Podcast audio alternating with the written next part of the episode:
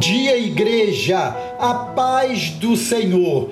Eis o nosso tema. Como vencer o desânimo, parte 5. Amados, vamos concluir hoje essa série de reflexões ao seu coração sobre como vencer o desânimo. Ao concluir esta mensagem, quero mais uma vez enfatizar que toda pessoa pode superar o desânimo. De que maneira? Primeiro, não dando atenção ao que os demais dizem negativamente. Segundo, não se esquecendo de quem o chamou. E reconhecendo que aquele que o chamou sempre dará a vitória sobre qualquer problema. Esses foram três conselhos que eu venho deixando com você ao longo dessa semana. Não somos chamados para andar em desânimo.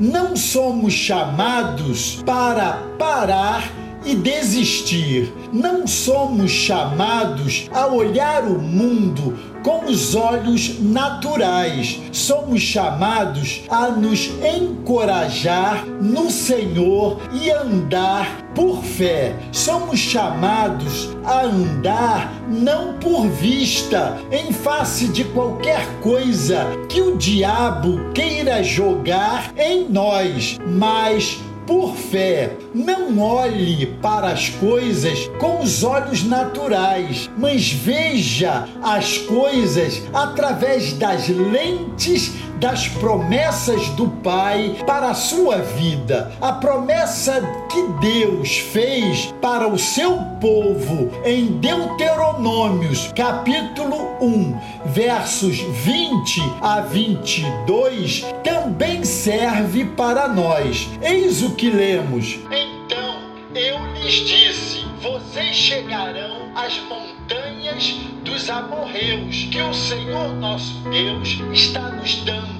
Vejam, o Senhor, o seu Deus, colocou esta terra diante de vocês. Avante, tomem posse dela, como o Senhor, o Deus dos seus pais, mandou. Não tenham medo, nem se assustem. Vocês todos vieram a mim e disseram: Vamos enviar homens à nossa frente para que espiem a terra e nos informem qual é o melhor caminho para subirmos a ela e a que cidade devemos ir. Ouça essa história ilustrativa.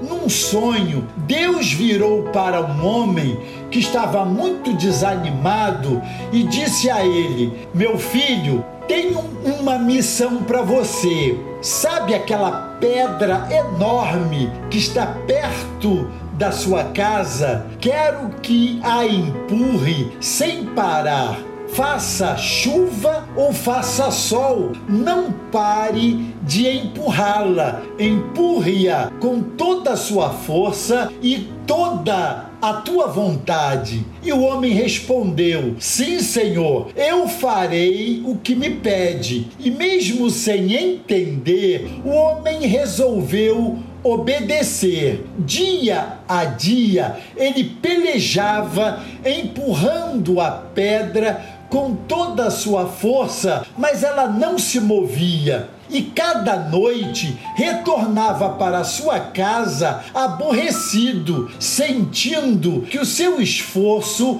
era em vão. Percebendo o desânimo do homem, o inimigo decidiu entrar em cena, tentando desanimá-lo para que desistisse da missão que Deus tinha confiado a ele. Então o inimigo disse a ele: Você tem empurrado essa pedra por tanto tempo e ela ainda não se moveu. Não acha melhor desistir? Deixe essa tarefa para outro. Esses pensamentos minavam o seu espírito e davam-lhe a impressão que era um fracassado. Pensando em desistir, elevou seus pensamentos em oração e disse: Senhor, tenho trabalhado duro, fazendo exatamente aquilo que o Senhor me mandou. Entretanto, após todo esse tempo, não consegui mover a pedra nem por um milímetro.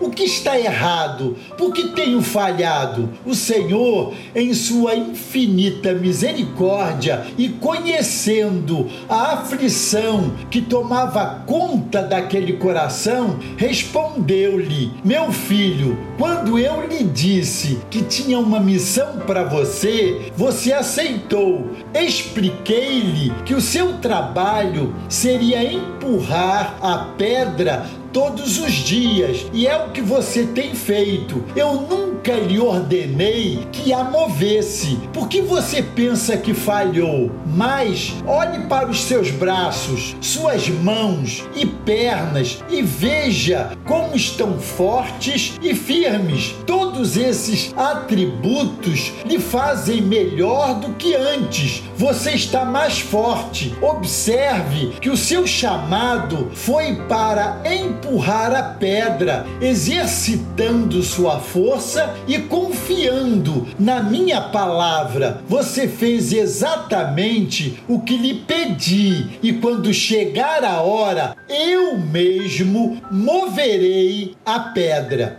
A moral dessa história é: não desanime, força, continue a empurrar a pedra. No momento certo, Deus fará o milagre. O pedido é: obedeça, confie, Tenha fé. Em todos os momentos, exercite a fé que move montanhas, mas saibamos que continua sendo Deus quem as move. Assim, quando tudo lhe parecer errado, quando o trabalho te deixar para baixo, quando as pessoas não agirem conforme você esperava, quando seu dinheiro ficar escasso, apenas empurre a pedra e confie no Senhor. Amados, esse é o momento de sair